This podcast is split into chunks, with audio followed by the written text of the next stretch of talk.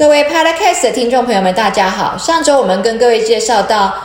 生物相似药，我们称它为是病人的大福音。今天我们来跟各位介绍一下癌症的这个相似药它的血泪史。在二零一八年的时候呢，中国播出了一部电影叫做《我不是药神》，当时呢收获了颇大的好评，还有这个票房。那么这个故事呢是取自二零一五年的时候发生的一个案子，叫做陆勇案。那这个故事讲的就是呢，一个卖印度神油的一个男主角啊，他也按照他的这个通路啊，把印度的治疗白血病的药格列宁也给他走私进口到中国来卖。那因为这一瓶药呢，在中国一瓶要卖四五万元人民币啊，那在印度只卖五五百元人民币，所以呢，这个男主角呢，他就变成这个白血病家庭里面的心目中的神啊，因为他就是。呃，以这么便宜的价格供应了这个这么高档的白血病用药嘛？那我们知道白血病就是很多就是发在儿童身上，那家长就是对这个呃男主角呢抱以尊敬跟崇拜的心情啊。那这个格列宁呢，它的原型啊，事实上是一款在中国大陆称之为格列卫的药。那这个格列卫它是由瑞士诺华药厂出的，用来治疗慢性骨髓性白血病的 Gleevec。这个药呢，确实就是这么贵，但是为什么从印度呢可以只卖五百元呢？因为呢，在一九七零年代的时候呢，印度的总理啊，Indira Gandhi，他就为了让他的印度民众能够买得起药，所以当时呢，他们在食品药品的管制上面的时候，他们这个专利啊，就只授予制成以及这个工艺技术的专利，而不让这个食品药品产品有专利。那这一位呢，就是 Indira Gandhi。这个呢，到后来啊，印度为了加入世界贸易组织，他们还是不得不修法了哦。所以二零零五年的时候，他们就就修了专利法，就给这个化学成分也给了专利。然后呢，二零零九年的时候又又再次修法，就是呢禁止印度呢未经人家的授权仿制人家的食品药品。但是呢，我们来看一下这整个的故事啊，这个 Gleevec 就是在中国称之为格列卫，在台湾呢，它是被取名字叫做基利克这一款。白血病的这个小分子药啊，它的专利呢，其实在美国啊，它的活性成分专利到二零一五年，然后它的这个贝塔金型的这个专利成分到二零一九年。可是呢，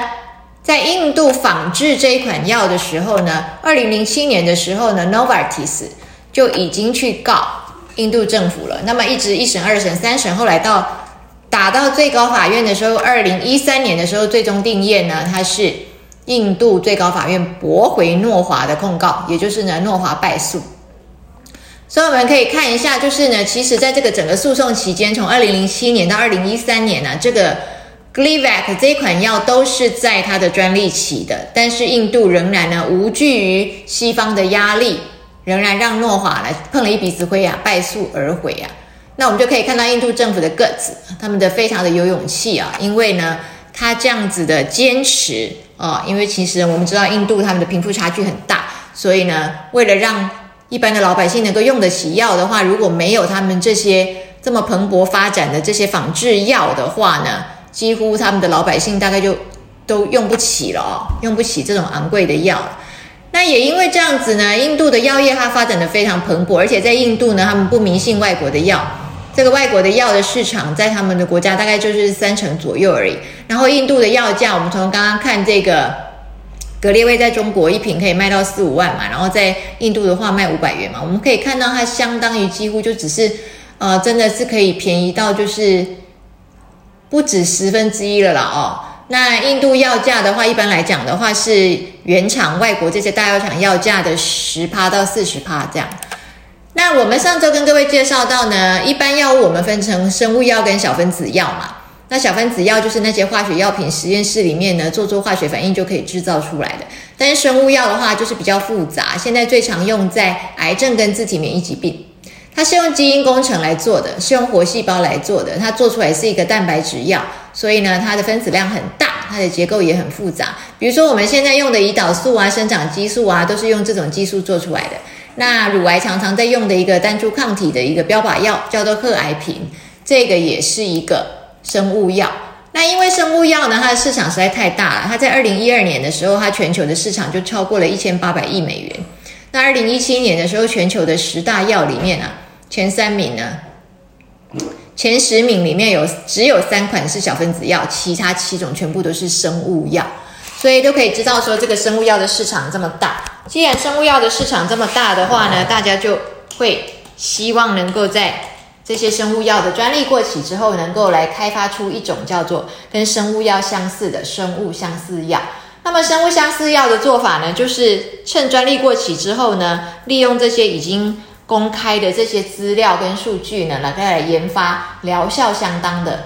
药。那这个疗效相当的药呢，因为它就不需要再从第一期、第二期、第三期去做了嘛，哦，它只需要做个第三期就好了。为什么呢？因为呢，相似药就是不是百分之百的相同嘛。所以它既然是相似的话，我们还是要给它做一下第三期的临床实验。但是这样还是省了好多的时间，省了好多的经费。我们只需要证明呢，这个相似药在结构跟功能上与原厂药高度相似，好，然后疗效相当，这样就可以了。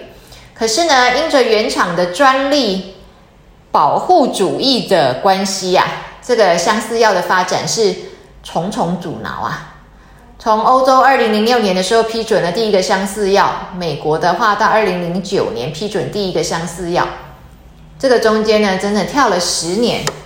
美国才开始比较能够接受相似药，所以在二零一七年的时候呢，美国也开始对相似相似药加速审批，然后一八年的时候呢，也真的就是认为这个。相似药相当的可期待，所以呢，发布了一个新相似药计划，要怎么样去平衡这个原创，还有保持这个公平竞争的这样的一个啊两个这个天秤的两边，怎么样子去让它能够既尊重原创他们的专利，但是也不要让这个专利呢锁死了，妨碍了市场的竞争，变成是独角兽独大。好，那么整个二零二二年，我们估计这个相似药的市场可以到四百亿美元。那在欧洲的话呢，相似药的替代率早就已经达到了八成了，因为呢，他们这个呃健保的给付价的话呢，就会便宜很多，可以到这个原价的原厂的六十五到八十五趴嘛，就节省了整个自费啊，或者是健保费啊，所以在欧洲是颇为接受的。那么台湾目前也已经合可了二十种。相似药啊，包括这些癌症药品啊，比如说我们刚刚讲的这些贺癌品啊，哦，乳乳癌常用的，还有莫须流啊、癌斯汀啊这一类的。那么也包括一些血液病的一些用药，包括贝血天啊、惠尔血天这些。那么上周我们有跟各位介绍过癌症的相似药，就是您可以跟您的医生商量，如果您没有得拿到健保的话，哦，或者是说啊。您有拿到健保，但是是医生跟您商量，您要不要换用相似药的话，那么目前有这么多的选项。那刚好在今年的四月二十七号呢，艾斯汀又通过了一个相似药，所以艾斯汀现在有两款相似药可以选。好，那么这是给大家的一个资讯，就是呢，如果您是一个自费需要负担癌症高贵。高价药材的一个一个患者的话呢，那么您可以对这方面有更多的理解，保护你自己。就是在你真的是觉得经济上的负担很重，然后已经到了这个好像生不起病的这种情况之下的话，你还有这样的选择。所以呢，知识就是力量，鼓励大家一定要医学常识，知道在最必要的时候如何帮助自己，然后如何跟你的医师有一个平等的对谈。谢谢各位，今天跟各位介绍到这里。